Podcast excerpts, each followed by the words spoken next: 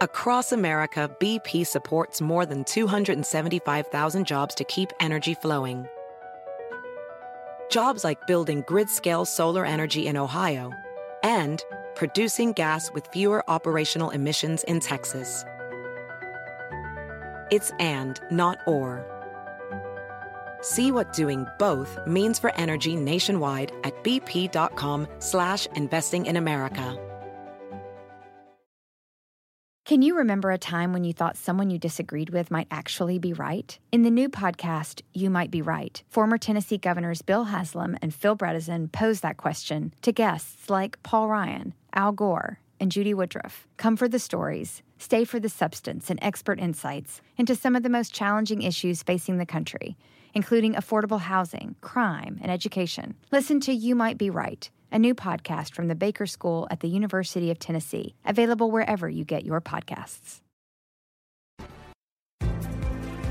Con nosotros el show de Fernando Espuelas, conducido por nuestro experto en política, Fernando Espuelas, aquí en KTNQ 1020 AM.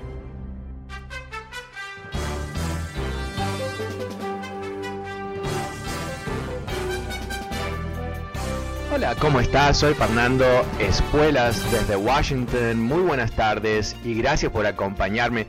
Ah, te voy a dar el número de teléfono ah, si quieres eh, charlar, si quieres llamarme y ah, contarme qué estás pensando. El número es 844 844-410-1020. Tengo un poco de extra café hoy. Uh, 844-410-1020.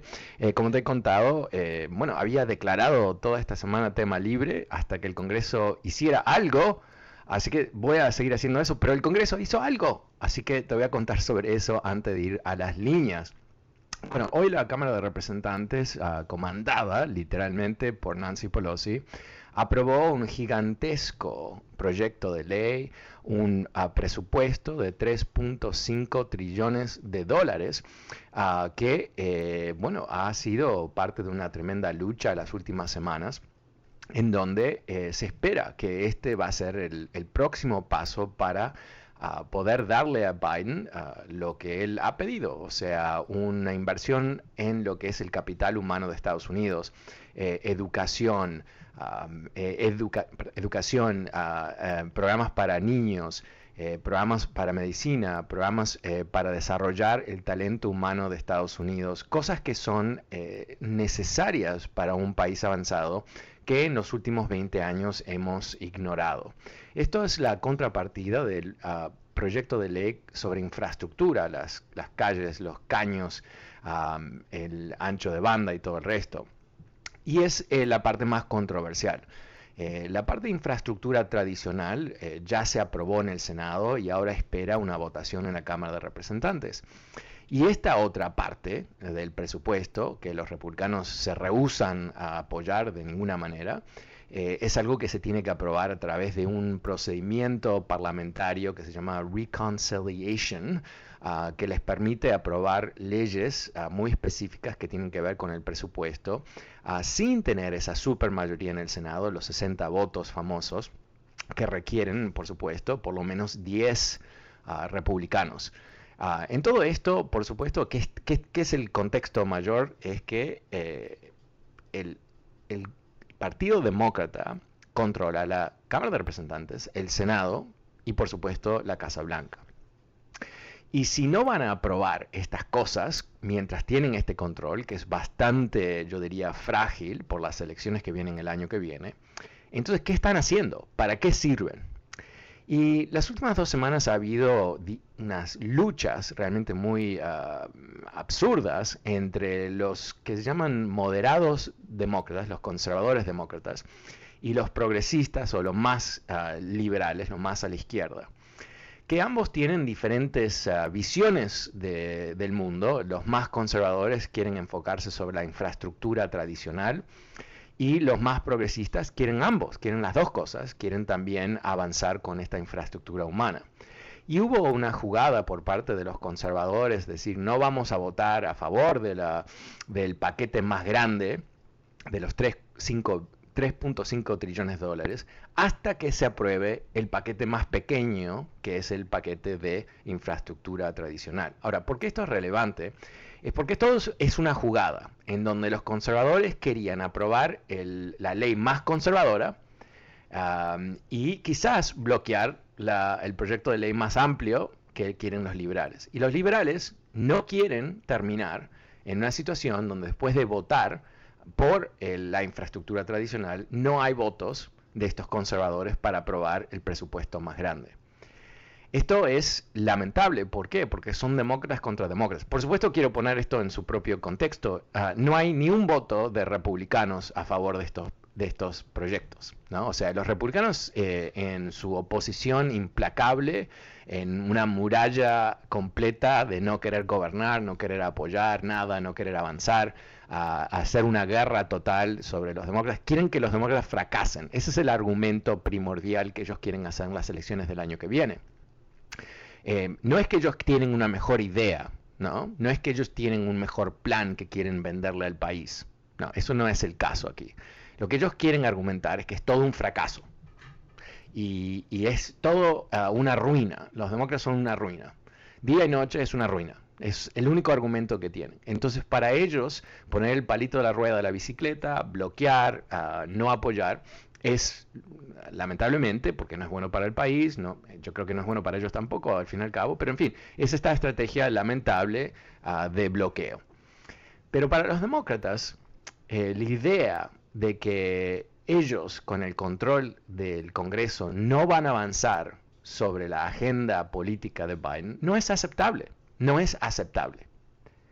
No pueden darle ninguna excusa al pueblo de Estados Unidos que votó por ellos en forma abrumadora, pero eso no se refleja por la manera que los distritos están ah, dibujados para beneficiar a los republicanos en mayores escaños, más una mayoría más grande, sino es una mayoría más chica. Pero al fin y al cabo, eh, más del 50% de los estadounidenses ah, votaron a favor que los demócratas tuviesen control del Congreso y ahora tienen que dar respuesta, tienen que eh, eh, entregar soluciones para el pueblo, no pueden luchar entre sí mismos.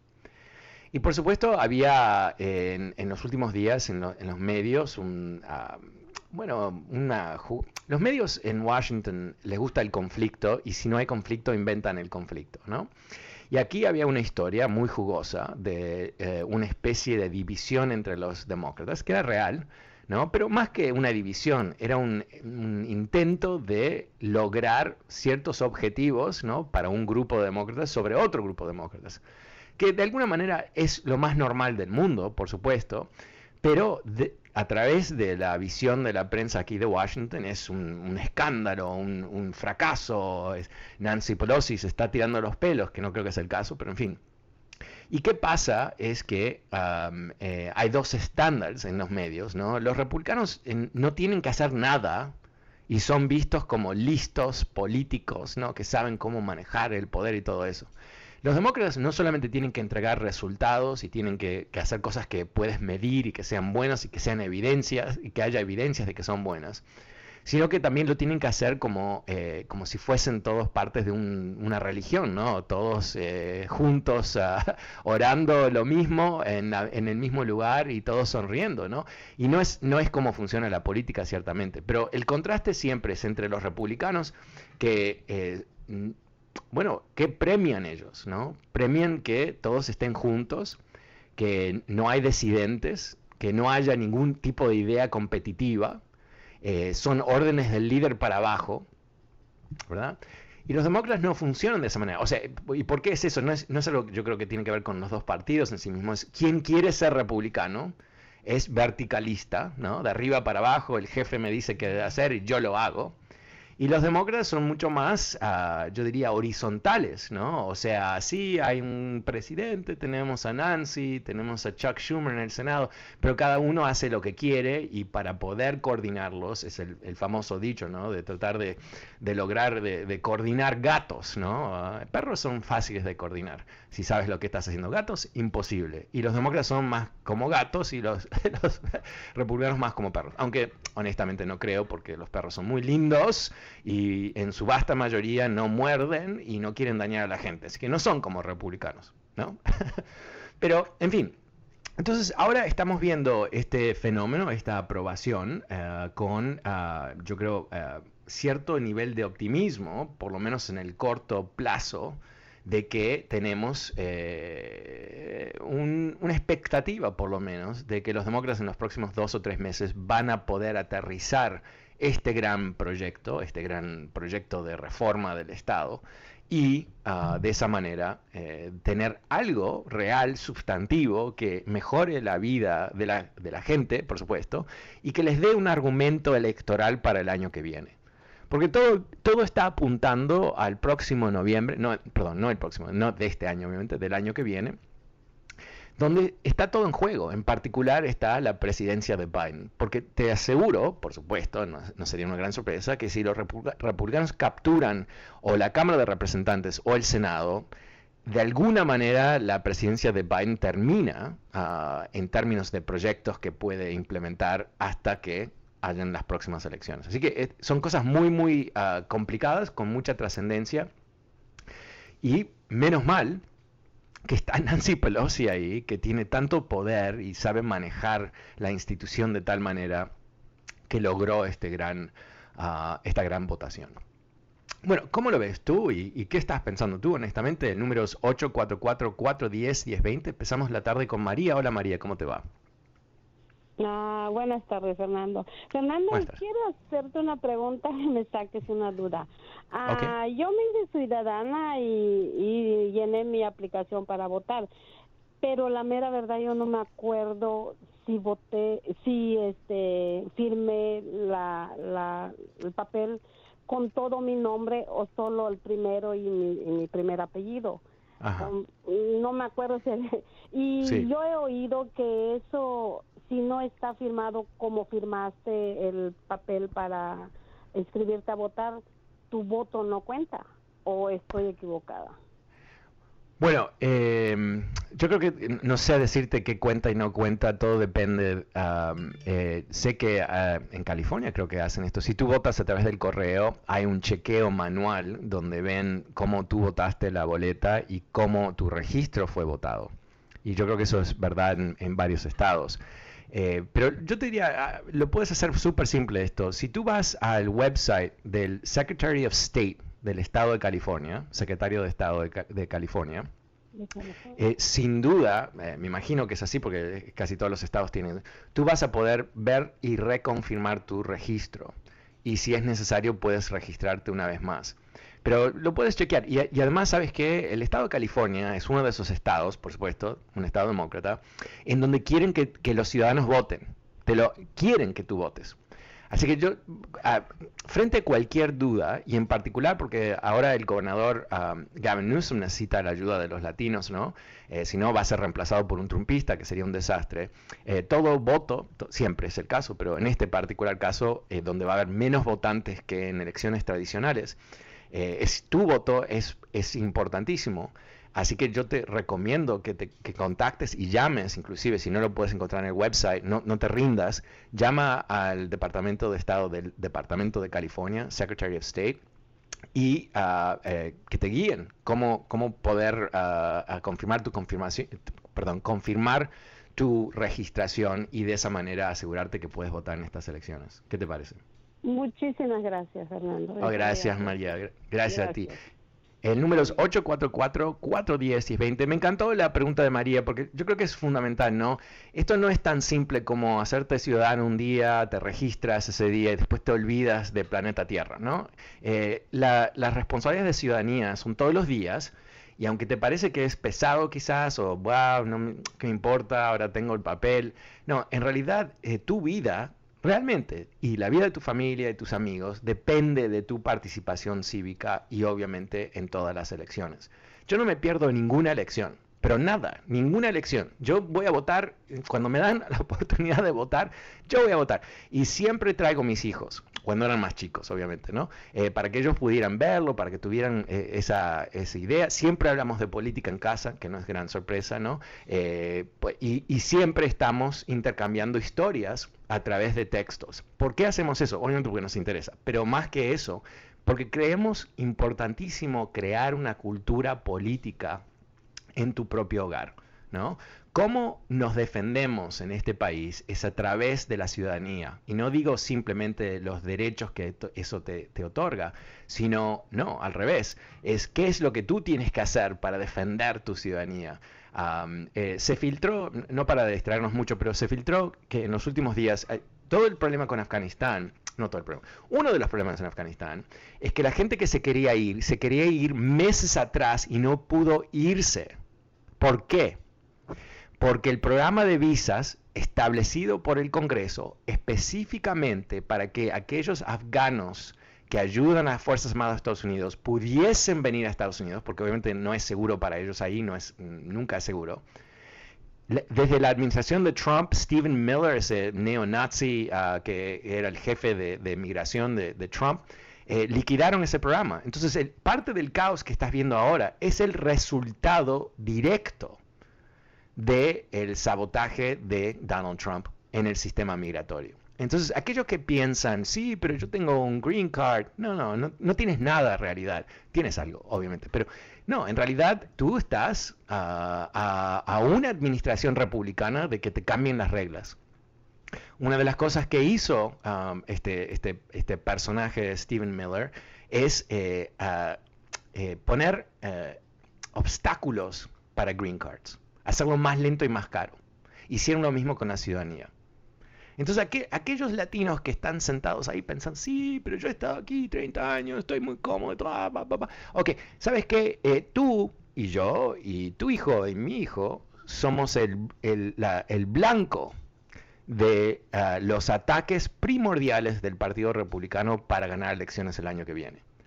Y si no lo reconoces, lamentablemente tengo que decirte, reconózcalo, porque realmente tenemos aquí un problema muy, muy grave a nivel político con este partido. Y la única manera de curar a los republicanos es que sigan perdiendo elecciones. Esto está clarísimo. Ok, el número es 844-410-20. Pasemos con Moisés. Hola Moisés, ¿cómo te va? Bueno, sí. Sí, Moisés, eh, estás al aire. Buenas tardes. Buenas tardes. Este, mira, este, Fernando, yo quiero saber qué beneficios tiene Estados Unidos con tener, con hacer la guerra allá en Pakistán o tener el ejército allá en Pakistán. Pero estuvieron con 20 años, hubieran capacitado al gobierno de allá para que, para que dominara, o sea, para que allí las personas que están allí. Otra, otra pregunta, quiero saber, toda esta gente que quiere venir aquí es porque ayudó, las, la gente que está allá quiere venir aquí es las personas que ayudaron a Estados Unidos a, la guerra. Sí, e, exacto. Eh, em, em, hay muchos grupos, pero en particular son personas que fueron partes de, si tú quieres decir, de la infraestructura estadounidense en Afganistán, en donde algunos fueron traductores, algunos fueron ayudantes, algunos, ah, o sea, cubrían una cantidad de funciones con el ejército de Estados Unidos y de otros ejércitos de, los aliados de Estados Unidos. Y esa gente eh, eh, son ah, obviamente enemigos de los talibanes. Y los talibanes quieren capturarlos y quieren matarlos. ¿Por qué? Porque son gente que ayudaron al infidel, ¿no? Al, gringo. Entonces, eh, de, eso se, de eso se trata. Y como recién comentaba, la gran problemática es que el sistema establecido para filtrar gente, para decidir tú entras, tú no entras, a un sistema que debería funcionar bastante bien porque no es nada mágico, fue básicamente destruido por la administración de Trump. ¿Por qué? Porque ellos efectivamente no querían que ellos, ah, que los afganis vengan a Estados Unidos. O sea, usarlos sí, explotarlos sí, ponerlos bajo peligro, no hay ningún problema. Pero cuando llega el momento de cumplir la responsabilidad, estos son nuestros aliados, vamos a ayudar a nuestros aliados, los, los traicionaron. ¿no? Y ahora Biden, y, no estoy haciendo excusas para Biden en términos de cómo se maneja la retirada y todo eso, pero en realidad Biden heredó ah, la situación de, Trump. Trump negoció con los talibanes en mayo del año pasado. Eh, Pompeo, ese asqueroso ex secretario de Estado de Estados Unidos, es el que negoció y es el que dio una conferencia de prensa con el que ahora es o el líder o el número dos de los talibanes en Kabul, diciendo estamos buscando la paz y ahora se quieren hacer los, ah, los inocentes y, los, ah, ah, los que no se acuerdan qué pasó, diciendo no, esto es todo Biden. En realidad no, en realidad ellos crearon esta crisis Ah, y bueno, vamos a ver cómo surge. El número es 844-410-1020, 844-410-1020. Soy Fernando Espuelas. Voy a una pequeña pausa y vuelvo enseguida con más de tus llamadas.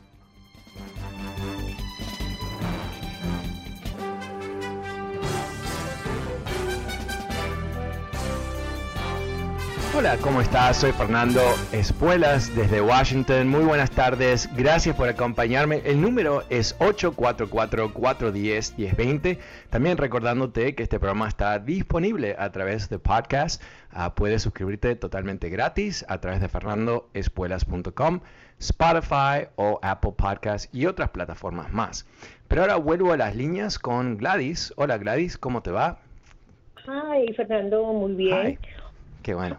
Hola, óigame, y yo lo escucho desde cuando comenzó Café de Escuela. Oh, wow. Éramos todos mucho más jóvenes. Oh, yeah. Sí. Óigame. quería hacer una pregunta muy breve. Fíjese que por, las elecciones de ahora, del 14 de septiembre, ¿me explico? Sí, te escucho. Mi, mi problema, mi problema es que yo marqué sí por equivocación le y después lo taché y le puse no. Óigame, yo le puedo poner una nota o no sé qué hacer. No, no, no. Eh, ¿Sabes qué? Eh, eh, ah, no lo mandes porque creo que va a ser anulado, no va a contar. no, no, oh. usualmente, mira, no, te, te, voy a dar el mismo consejo que le di a la otra señora. ¿Por qué no llamas al, Departamento de Estado del Estado de California, el secretario de Estado se llama Secretary of State en Sacramento, y, uh, y pregunta si puedes recibir otra boleta o cómo puedes conseguir otra boleta?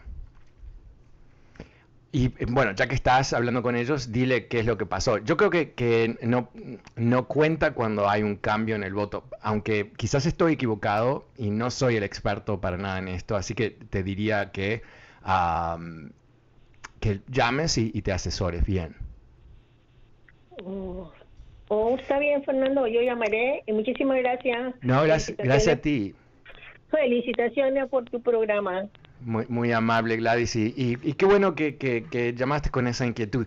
Es muy confuso esto, ¿no? Porque eh, parece que te están preguntando si quieres a, al gobernador. Sí, ah, pero en realidad es no. no quieres destituirlo, eh, es la pregunta que se hace. Así que, pero entiendo, es, es confuso, es confuso. Y es, esa confusión es lo que tienen a muchos muy nerviosos, ¿no? Porque inclusive personas que quieren hacer lo correcto y, asegurarse que no termina California con un trumpista, eh, tienen miedo de que haya un poco de confusión, porque no, no es lo más lógico del mundo, ¿no? Es que hay que leer la pregunta y la pregunta dice, ¿debería ser Gavin Newsom? Ah, no sé cómo exactamente lo dice, ¿no? Pero no lo tengo enfrente mío, pero eh, should he be uh, uh, recalled, ¿no? Y ahí es, obviamente, la respuesta es no. Y después no, no, no hay que llenar la parte, la segunda parte. Eh, no hay ninguna razón para llenar la segunda parte donde te preguntan entre los candidatos. Inclusive, no llenes la parte que diga Gavin Newsom. No es necesario porque tú has dicho que no, que no. Así que, eh, pero te, agradezco Gladys, eh, espero que sin duda te van a ayudar ahí, porque reitero, es la gran diferencia entre un estado como California, hay otros estados más que son así, que quiere que la gente vote versus los estados republicanos donde no quieren que la gente vote menos ellos, ¿no? Entonces lo hacen mucho más dificultoso, no hay apoyo para los votantes y todo el resto. Pero te, suerte, Gladys, y avísame qué pasó, a ver cuál fue la respuesta. El número es 844-410-1020. Pasemos con Juan. Hola Juan, buenas tardes, ¿cómo te va? Eh, buenas tardes, don Fernando. Hola. Ah, Cuéntame. Yo tengo unos vecinos que son tal Ivanes, ¿cómo hago para reportarlos con la policía aquí en Los Ángeles? ¿En serio tienes talibanes viviendo al lado tuyo? Sí, son dos, pero yo les digo, tal Ivanes, porque se llaman Ivanes los dos. ah. ah e, este, este es tu momento de ser comediante en la radio. no, es que es tiempo de reírse, como es tema libre, ¿no? ¿O no? Sí, ah, pero en, en, búsqueda de temas, no ah, necesariamente en búsqueda de chistes, pero... Ok, Juan, ¿tienes algo sustantivo para contarme o era simplemente el chiste? No, no, simplemente decirle que pues que qué bueno que ya nos dejaron en paz eh, los que no nos queremos vacunar, ya nos dejaron en paz los vacunados porque ya nos estaban fastidiando de que los no vacunados son los culpables de la pandemia, de aquí, de allá. Qué bueno que ahora ya, ya hay otro tema para hablar porque ya nos tenían fastidiados los vacunados que por qué no se vacunan, que por qué aquí, que por qué allá. bueno, no, no creo, no, honestamente creo que la presión sobre los no vacunados va a aumentar dramáticamente, porque desde que se aprobó eh, la vacuna Pfizer eh, así en forma regular ayer, eh, a través de todo este país hay empresas grandes y chicas que están requiriendo a sus empleados que se vacunen. Eh, hay universidades, escuelas, distritos escolares, eh, iglesias, una cantidad de lugares. Así que eh, las personas que no quieren vacunarse, yo creo que van a, tener un, mundo mucho más pequeño, ¿no? Por aquí nadie te va a forzar a vacunarte, pero si no quieres vacunarte, quizás tampoco quieres ir a un restaurante, ¿no? Porque no vas a poder. yo, ah, creo que no, no es necesario estar vacunado para, un, para ir a un restaurante. Los que van a... No, claro que sí. No, espera, espera, espera un segundito, Juan. Por supuesto que sí, porque si tú vas a ser una fuente de infección, no puedes circular en la sociedad, ¿no? O sea, que, que tú no, no, no percibas eh, el riesgo que todo el mundo, el resto del mundo lo ve, no quiere decir que eso te va a dejar a ti la oportunidad de vivir tu vida común y corriente, porque tú eres un riesgo para el resto de la sociedad. Esto es importantísimo entenderlo. Eh, eh, eh, hemos tenido una distorsión masiva de lo que ha sido los últimos 100 años de, salud pública. ¿no? Hasta, hasta Trump, ningún presidente de Estados Unidos hubiera cuestionado la asesoría experta, médica, científica del CDC de Estados Unidos. Ningún presidente hubiera hecho eso porque sería una idiotez. Y ahí entra el presidente idiota, ¿verdad? Entonces, él creó la duda. Creó la duda que es una enfermedad seria, creó la duda que las vacunas funcionaran, creó la duda de las mascarillas, uh, creó la duda que la distancia social funciona, todo eso. Entonces tú, ah, de alguna manera, y te, voy a, voy a ser generoso contigo, tú eres una víctima, realmente tú eres una víctima, porque tú estás ahí en este momento eh, todavía sin entender no solamente el riesgo que tú representas eh, para ti mismo y tu familia y tus amigos, eh, no vacunándote, pero el riesgo que representas para el resto de la sociedad.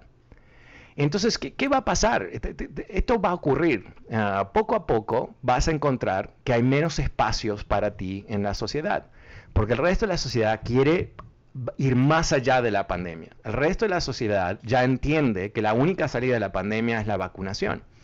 Entonces, poco a poco, quizás tome seis meses, quizás tome doce meses, tú te vas a encontrar, por ejemplo, eventualmente yo creo que vamos a, ver cosas como no vas a poder subirte a un avión si no te has vacunado. No sé si eso va a ocurrir, pero ya no te puedes subir a un avión sin mascarilla. O sea, si no quieres viajar, no viajes. Ah, si no quieres una mascarilla, no viajes. Entonces, eh, yo creo que, tú eres una víctima, me, lo lamento mucho porque yo creo, y, no sé qué edad tienes, me imagino no tienes la, voz de un jovencito, tú quizás eh, tienes la edad donde eres muy, ah, bueno, eres un potencial ah, ah, enfermo de COVID o por lo menos un, alguien que va a infectar a otras personas. Ahora, eh, yo creo que esto es fundamental. ¿Qué queremos? Ahora hablo como individuo, ¿no? ¿Qué, quiero yo? Yo quiero poder salir a caminar sin usar una mascarilla. Yo quiero ir a un restaurante y no tener una mascarilla. Yo quiero ah, ir a un cine repleto de personas sin mascarilla también. Quiero subir un avión y tomarme un whisky, que no se puede ahora. ¿no? Quiero volver a una vida normal. ¿Qué, qué está, ¿Quién me para de hacer eso? ¿Por qué no lo puedo hacer? Porque todavía tenemos uh, niveles altísimos de infección, en particular, no, no, en California, no en Nueva York, no en varios lugares del país, pero en el sur de este país es, es peor. Uh, hay más casos, hay más infecciones en la Florida ahora que en el invierno pasado cuando fue tan desastroso. La diferencia es que ah, con las vacunas y el hecho que las personas de la tercera edad se han vacunado a niveles mucho más altos que, otras personas en la sociedad, hay menos muertes. Pero las infecciones, las enfermedades, ah, eh, los hospitales repletos, está ocurriendo. ¿Qué quiere decir eso? Que, no, hemos salido de la crisis. Y todo por gente como Juan, ¿no? Que eh, no solamente no sabe, no sabe que no sabe, y, encima de todo eso se ha convencido que las estupideces, las mentiras de los trumpistas y todo el elenco en Fox News y todo el resto, debe ser la verdad, sin pruebas, sin ningún tipo de análisis, sin poder comprobarlo. Entonces Juan y gente como él, de los cuales hay muchos, nos ponen a todos a riesgo. Quizás no de matarnos porque nos hemos vacunado, pero sí de tener retrocesos económicos, de, retrocesos laborales, ah, definitivamente retrocesos sociales, ¿verdad? Porque si hay, ¿cómo ha ocurrido? Esto ya ha ocurrido en, Tennessee, en la Florida. Niños infectados. ¿Por qué? Porque estos eh, siniestros gobernadores republicanos prohíben la utilización de mascarillas en las escuelas. Son monstruos realmente, monstruos. Entonces ahora niños enfermos y están, tienen que cerrar escuelas. Si yo viviera en un estado del sur, yo no sé qué haría con mi hijo, no sé si lo mandaría a la escuela, porque si, si hay un descontrol del virus que hay, eh, las escuelas van a ser un lugar donde lamentablemente muchos niños van a ser dañados. Bueno, vamos a una pequeña pausa, es la última pausa del programa esta tarde. El número es 844-410-1020. Soy Fernando Espuelas y vuelvo enseguida con más de tus llamadas.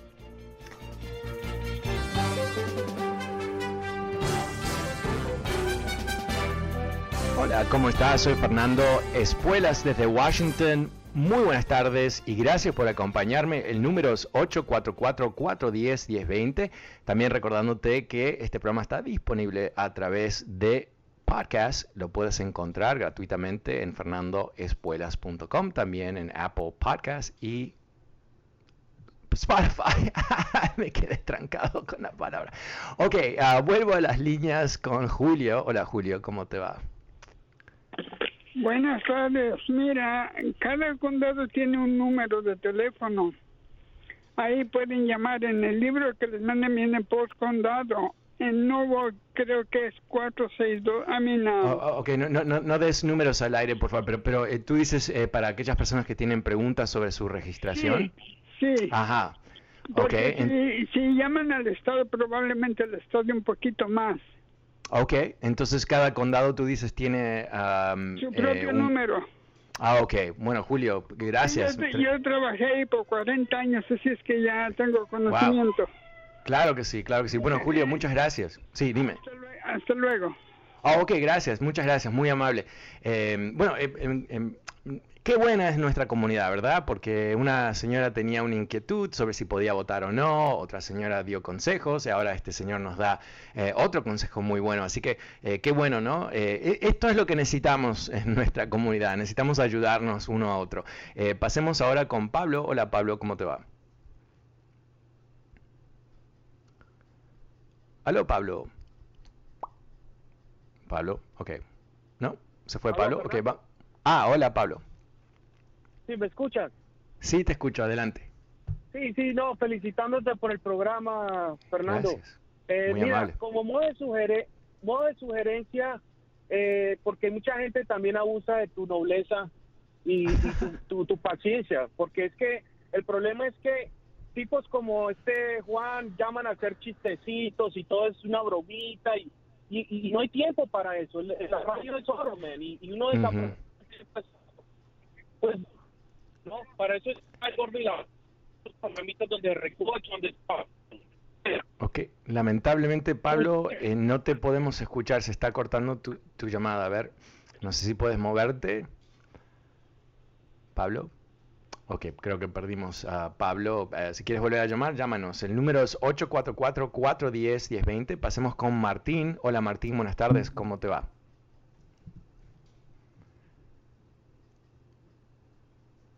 A ver, Martín, ¿estás ahí? Bueno, bueno. Sí, hola Martín, ¿cómo te va?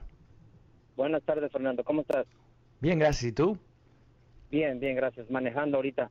Oye, ah, Fernando, cuando este cuando tú haces mención acerca de todas las mentiras que dicen en Fox, este, me parece algo perfecto para que para que mucha gente sepa lo que se lo que se habla ahí.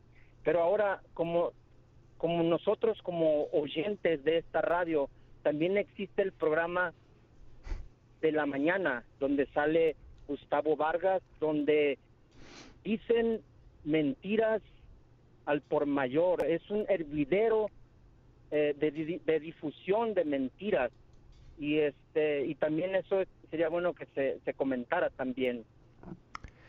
Bueno, eh, yo, yo no tengo comentarios sobre otros programas porque no tengo responsabilidad ni nadie me pregunta nada sobre eso. Yo entiendo esa parte, Fernando, pero también es importante mencionarlo. Yo sé que yo sé que tú estás en la misma radio. Yo yo entiendo este este punto, pero sí de verdad, de verdad ese señor es un trompista de hueso colorado que, que nomás todo lo que hace Trump, todo lo, que diga Trump, para él está perfecto. Y, ah, ahora, pero, pero, pero, ¿sabes qué, Pablo? Pero está, está bien eso, ¿no? Porque... Martín, perdón, perdón, perdón, a Martín, discúlpame. Eh, Martín, yo creo que eso está... Eh, eh, yo creo que eso está bien por lo siguiente. Si tú puedes darte cuenta que una persona es un trumpista, entonces y no estoy hablando de Gustavo o ninguna otra persona, en general, ¿no? Cuando yo me doy cuenta que alguien es un trumpista, yo inmediatamente le quito mérito a lo que está diciendo, porque sé que o, es un confundido o me está mintiendo, ¿no? Entonces, yo creo que cuando uno se encuentra con, con un personaje en los medios que desde tu punto de vista miente, es el momento de llamar y, y, enfrentar a esa persona, no escucharlo, o reírte, ¿no? Porque eh, yo creo que los trumpistas, si no fuesen tan peligrosos, ¿no? Porque quieren derrocar la constitución y quieren expulsar a los inmigrantes y todo el resto de ese, ese rollo, serían cómicos, ¿no? Porque vamos a decir, honestamente nunca, nunca, nunca he tenido ningún, no tengo ningún conocimiento de nada que ocurre en esta radio, excepto lo que yo hago en mi programa, porque no, yo vivo en otro lugar, no escucho, ¿ok? Entonces no, estoy hablando de nadie en la 1020, pero definitivamente yo creo que si alguien se expone como un trumpista, eh, bueno, no, no, tiene crédito, ¿no? ¿no? No es alguien que uno puede decir, ah, tiene razón. Y cuando está hablando de cosas no trumpistas, yo creo que no es una persona que tenga ningún tipo de validez en lo que está diciendo. Es un poco lo que me pasa a mí. Yo a veces veo Fox News porque es importante para mi trabajo torturarme uh, escuchando esas mentiras y esos comentarios repulsivos. Eh, pero yo, cuando están hablando de otra cosa más, están hablando de una película que les gustó, están, yo igual no les creo sobre eso porque sé que son mentirosos, sé que son personas que no tienen ningún tipo de calidad moral, uh, son personas que han apoyado a un malvado. ¿No? Porque, eh, yo creo que eso es también importante, que no, perdamos la noción de lo que ha pasado en este país. No tuvimos simplemente un presidente inepto, ¿no? No tuvimos simplemente un presidente corrupto, ¿no? Tuvimos aquí un presidente y un movimiento antidemocrático, un, movimiento que buscaba reacomodar los poderes constitucionales a través de un golpe de Estado. Y, yo entiendo que eh, por cuatro años de Trump, quizás, yo no, no, ah, estoy tratando de decir cosas que en realidad no lo creo, entonces voy a, no, voy a decirlo. Iba a decir, bueno, yo puedo entender cómo alguien quizás pudo seguir Trump, no, no lo puedo creer. Pero, pero a partir del 6 de enero, en, en, el intento de golpe de Estado, el intento o la invasión del Capitolio, el intento de, de asesinar a Pelosi y a, al vicepresidente Pence, después de ese momento, no hay ningún tipo de excusa ¿verdad? No es que alguien se pueda hacer el bobo, ay, no supe, no sabía que él era así, no me di cuenta que mintió 30 mil veces, literalmente más de 30 mil veces, fue contabilizado por varias organizaciones que contabilizan este tipo de cosas, ¿no? Ok, pero después de un golpe de Estado, ¿qué tienes en tus manos? Y ahí es donde tenemos que ver lo que hicieron los republicanos en el, el, segundo impeachment, donde salvaron a Donald Trump, aunque ellos fueron víctimas del ataque, ¿no? O sea, esos senadores, pero por suerte, por unos minutos por aquí, porque varios policías que después se rehusaron a reconocer con medallas y, reconocer con méritos, los salvaron, porque hubo dos o tres, literalmente dos o tres policías muy listos, muy valientes, que llevaron a los atacantes eh, al, otro lado del, Capitolio, a propósito, entendiendo que tenían que darle un espacio a los senadores a escaparse. ¿no? Esos mismos senadores salvaron a Trump después del golpe de Estado. Entonces, por eso yo digo, cuando, cuando yo hablo del Partido Republicano como un partido podrido, no estoy hablando simplemente de una infraestructura de un partido, no, estoy hablando de sus seguidores también. Y los defensores de ese partido en los medios honestamente están vendiendo carne podrida, ¿verdad? Están eh, vendiendo veneno ah, y quieren ahora convencer a la gente. Eh, esto ocurre en Fox News todo el tiempo, que el ataque el 6 de, enero no fue tan grave, no, están exagerando. ¿Has escuchado a alguno de estos politiquitos diciendo que fue, en realidad, se fue Trump que dijo, no, es que los policías estaban abrazando a los manifestantes? O sea, esas mentiras que uno dice, pero pero está loco, no sé, tenemos el video, lo podemos ver, tenemos los policías eh, dañados, tenemos los policías que se murieron, o sea, ¿cómo puede ser que esta gente siga mintiendo de esta manera cuando tenemos la evidencia, pero lo siguen haciendo? Y entonces uno dice, si yo escucho a alguien en los medios, donde sea, ¿no? Em, y, y me miente una vez, creo que se equivocó. Me miente dos veces, yo pienso que lástima, ¿no? Que se sigue equivocando, debería leer un poquito más. Ya la tercera vez, yo asumo que es una persona que me está mintiendo, ¿no? O es un tarado, ¿no? Pero usualmente me están mintiendo, me quieren engañar.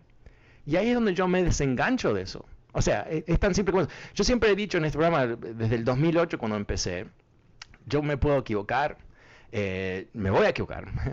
Eh, eh, mi análisis a veces no va a ser correcto porque no tengo suficiente información o no tengo toda la información. Lo que nunca voy a hacer y nunca lo he hecho, es mentirte al aire.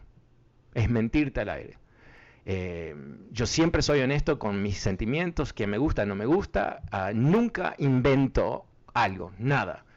Ah, a veces no sé, a veces me equivoco, a veces traspaso dos, dos paquetes de información, ¿no? Como cualquier cosa que hace cualquier otro humano pero nunca te voy a mentir. Entonces, yo creo que ese es un estándar muy básico. En particular, si te, está, te estoy pidiendo a ti que estés una hora conmigo uh, cinco veces a la semana, eh, eh, tengo que ganarme tu confianza y tengo que ganármela todos los días. Y entonces, eh, por eso digo, no, cada uno puede juzgar esas cosas. Entiendo, Martín, tu inquietud, pero al mismo tiempo tienes, yo creo que tienes una, una opción ahí. No sé, no sé qué te parece. No, sí, claro que sí. También entiendo, entiendo tu, tu posición en, la radio y este, pero yo quería expresar eso porque la verdad sí es frustrante, este, no para mí, como dices tú, no para mí, pero hay muchas personas, muchísimas personas que le creen y ese es el problema, que estés difundiendo cosas que son mentiras y ese es el problema, no, no personalmente en mí. Pero entiendo tu punto y, tu posición, eh, Fernando. Muchísimas gracias y muy amable por escucharme. No, por favor, gracias, por llamar y, bueno, eh, entiendo, entiendo tu, preocupación. Yo, eh, años atrás, eh, cuando se lanzó, había una Univision cada un año decide que, no quiere estar en el negocio de la radio hablada y después quiere estar, ¿no? Vuelven. Y, hubo un momento donde se lanzó una cadena que se llama Univision América y mi programa era el número uno en la nación, ¿no? El número uno en español y todo el resto. O sea, muy, muy, muy interesante. Pero había un programa en la mañana que no tiene nada que ver con lo que ocurre hoy por hoy. Esto estoy hablando años atrás, o sea, eh, años atrás. Que estaba liderado por un personaje eh, que no sabía nada, pero nada sobre las noticias de Estados Unidos. No sabía nada. Y encima tenía una interpretación de las noticias que te daban ganas de llorar. Porque el tipo, honestamente, debería haberse dedicado a, no sé, otra cosa, no sé, a, ser un bailarín, a cualquier cosa menos las noticias. Y yo estuve un año y medio tan frustrado, porque obviamente a mí me importaba mucho que le fuese bien a la cadena, y teniendo un, programa así, basura, honestamente, al aire, obviamente iba a, tener un impacto negativo. ¿Sabes qué? Eh, eh, le escribía... Eh, una vez por semana le escribía una crítica, ¿no? Bien armada, de, de qué, cómo se había equivocado esa semana, ¿no? Y, llegó un momento de una frustración, porque yo pensaba, pero yo no es, no, es nada personal, yo no soy su enemigo, yo quiero que a él le vaya mejor, porque si le va mejor a él, le va mejor a nosotros. Pero llegué a tal punto que me di cuenta que el tipo no entendía que estaba tan atrapado por su ideología y, su falta de experiencia, su falta de mundo, honestamente, que, no sabía entender las cosas, ¿no? primero pensé que, era una acción malévola, ¿no? Que era, eh, tenía un plan, pero después me di cuenta, no, que no era demasiado listo y lamentablemente, lo voy a decir, los jefes que teníamos en ese momento, que ya no están en la empresa, no les importaba, no les importaba la calidad de lo que salía radio. Y entonces no había un mecanismo para mejorar las cosas. Pero en fin, eh, yo entiendo tu frustración, honestamente, muy, muy, ah, muy de cerca. Muchísimas gracias. Ah, pasemos ahora con Sergio. Hola, Sergio. Buenas tardes. ¿Cómo te va? Hola, buenas tardes. Soy Fernando. Fernando, pues escuchándolo, lo escucho desde hace algunos años, cuando andaba en Costa Mesa, ah, con, con un, alguien que estaba allí en, en el poder, ¿verdad? estábamos haciendo una campaña política desde el programa, sí. Sí. Y, usted lo acaba de decir ahorita que no le gusta mentir y en verdad yo soy una persona ignorante para buscar, ah, para navegar en los nuevos, ah, la tecnología. Y me gusta escuchar noticias porque tengo que informarme. Y cuando escucho personas como usted, en serio, y como otros más, ah, que digo, bueno, si están mintiendo, pues qué malo, porque pues yo no deposito toda mi confianza en, un, en una persona, pero sí me gusta creerle lo que está hablando, porque creo que están en programas de prestigio, ¿no? O si quieren darse, pues son personas preparadas para informar. Mm, no sé. No sé. Ah, mira, no, no, no, estoy hablando de nadie en particular, honestamente, no. Uh, yo, yo creo que, que, todos, todos los que vivimos en, en, esta sociedad en el 2021 eh, tenemos un gran desafío, que es el desafío que tú dices, ¿no? Tú, tú escuchas a alguien en una radio de Univision y tú quieres creer que lo que te dicen es correcto, ¿no? Pero yo creo que, que no estamos en, en, ese tiempo ya. Esa época acabó donde había... Yo recuerdo cuando empecé en Univision, eh, tenía una lista de palabras que no podía salir al aire si decía algo más o menos, me llamaban después del programa. Había un control de calidad muy, muy, muy ah, exigente, ¿no? y en términos generales, eh, por ejemplo, eh, hay un, un, porcentaje absurdo de estadounidenses reciben su información a través de Facebook. Y su expectativa es que Facebook es como un periódico serio, es como el Los Angeles Times o el New York Times, pero no lo es. Eh, eh, tú puedes eh, ser expuesto a información que son incorrecta, mentiras, conspiraciones, intentos de manipulación política, en fin, una cantidad de cosas que, que te hacen a ti como consumidor de noticias muy vulnerable. Entonces, ¿qué hacer? ¿Qué hacer? Yo creo, y esto lo hago yo, obviamente es mi trabajo, pero yo lo hago a nivel muy amplio, ¿no? Si yo escucho algo en un medio, yo busco validar esa información en otros medios. Y los medios que yo elijo, eh, los elijo a propósito. ¿Por qué? Porque tienen mecanismos de control de calidad. Dicho de otra manera, tienen personas cuyo trabajo es asegurar que lo que publican es correcto y que si se equivocan, si se equivocan, lo cambian, ¿no? Lo, dicen, nos equivocamos, aquí nos equivocamos. O sea, no es que es perfección, sino que tienen un mecanismo para asegurarse que lo que te están diciendo es, es verdad. Entonces yo diría, y, yo tengo más tiempo, es mi trabajo una vez más, y, tú tienes otras cosas en tu vida, pero yo buscaría medios muy, muy confiables, de alto prestigio, donde si tú escuchas algo en la radio o en Fox News, súbete a Google y busca esa información, y si lo puedes confirmar, quizás es verdad. Pero si no, si algo te suena muy raro, si algo te suena, o sea, si alguien está aplaudiendo Donald Trump, eso es una señal que te están mintiendo, ¿no? Porque al menos que te están diciendo la verdad, yo quiero un presidente fascista, yo quiero un, presidente corrupto, yo quiero un presidente que le mintió a la gente sobre una pandemia, yo quiero un presidente que intentó un golpe de Estado, y eso me parece bien. Si, si te dicen eso, te están diciendo la verdad. Pero si tratan de pintarlo como algo positivo, algo bueno, que bueno, que no lo entienden, que los demócratas y que Nancy Pelosi te están mintiendo. Eso sería la pista. Muchísimas gracias a todos. Gracias por acompañarme. Vuelvo mañana aquí como siempre. Soy Fernando Espuelas. Muchísimas gracias. Buenas tardes. Chao.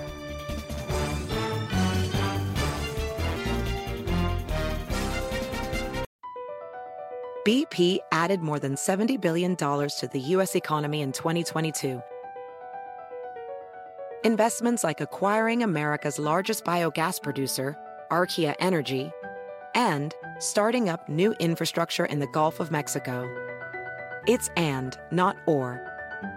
See what doing both means for energy nationwide at bp.com slash investing in America. Is America's primary system working? Is the Electoral College still the best process for electing a president?